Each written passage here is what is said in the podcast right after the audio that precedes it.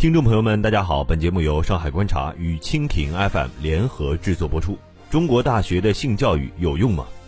性性，位于北京的中国农业大学的一个报告厅里，坐着超过一百五十名本科生，他们大声地喊出这些词汇。很多大学生正处生理旺盛期，或者很快就会进入到这一阶段。然而，对大多数大学生来说，这是他们所接触过的人生第一堂性教育课。他们的老师希望喊出这些词，能够帮助年轻人更加大方坦然地谈论性。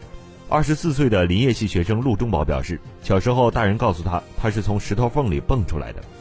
后来他与大学女友初试云雨之时，对避孕措施知之甚少。上课当晚，他提前一个小时就到了。他还带着另一个问题：过于频繁会损害身体健康吗？自一九七九年起，中国放宽的不仅仅是经济发展，它也处于性观念改革时期。一份二零一二年的研究报告称，百分之七十的中国人有过婚前性行为。当然，在其他调查中，这一比例会低一些，但他们都显示，在过去三十年里，越来越多的中国年轻人有婚前性行为，而且年龄有所降低，且对象数量有所增加。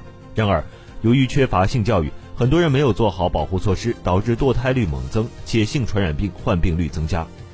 在中国，受到传统观念的影响，婚前性行为被广泛认为是社会禁忌，甚至会触犯一些法律。包括当时严打的流氓罪，该罪名直到一九九七年才被废除。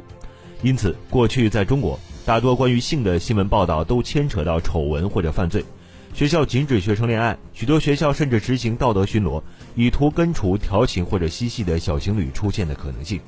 此外，未婚性行为虽不违法，但是未婚妈妈的孩子难以拿到户口，这样他们就不得不为教育和福利付出比较高的代价。然而，如今。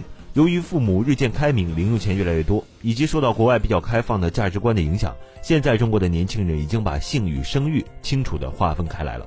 在日本、韩国和中国台湾地区相似，中国也有性教育课程。然而，大多中国学校只教授基本的解剖学知识，这不完全是因为缺乏努力。上世纪八十年代，上海和北京的学校曾经试点过性教育课程，本来计划于一九八八年在全国推广，但是从来没有落实。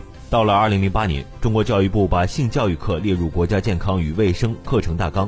然而，阻碍这门课进行的不仅仅是中国人过于拘谨的观念，还因为就像足球、时尚和其他青少年喜欢的休闲活动一样，性教育被认为会分散学习的注意力。二十一岁的盛莹一同学就表示，考试不会考性知识，即便在有性教育课的学校，大多数学生只不过是拿到一本教科书，这本书叫做《青春期性教育读本：快乐中学生》。专为十二至十五岁的青少年编写，二零零六年出版，至今仍被广泛使用。这本书里介绍了精子会遇到卵子，然而没有提到其他的过程。二零一一年出版的一本针对小学生的更加直白的教科书，它解释了精子是如何释放的，但是这本书被批过于色情。当前中国社会主流的态度还是避讳谈性的。联合国教科文组织和北京林业大学二零一三年的研究表示，中国的性教育主要是基于恐惧的。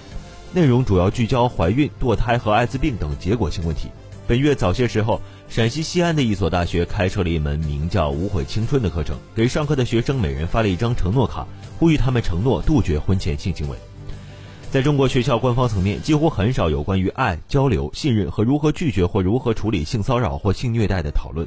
同性恋在很长时间内也是禁忌话题，中国的家长也很少和他们的孩子谈论性。华中师范大学彭晓辉老师教授性教育课程。去年，他曾因为自己的这份工作遭人攻击。如今，一些中外的非政府组织也在为消除部分地区的落后观念而付出努力。然而，大多数中国年轻人还是通过网络和在线黄色信息来了解性知识的。很显然，单纯把性看作禁忌话题的做法并不好。由于年轻人性欲程度和性知识的了解程度不相匹配，有研究机构得出结论：有相当比例的二十四岁以下的女性曾意外怀孕。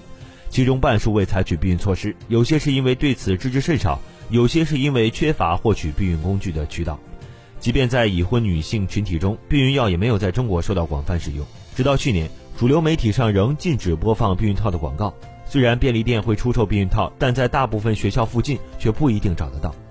更加雪上加霜的是，2014年的一项研究发现，有四分之一的17岁以下怀孕青少年曾采取过某些形式的避孕措施。然而，由于仿冒名牌的劣质安全套生意日渐扩大，导致性病传播增加，百分之九十一的新增艾滋病例是由性接触导致的。因此，中国大学的性教育还有很长的路要走。好了，以上就是本期节目的全部内容。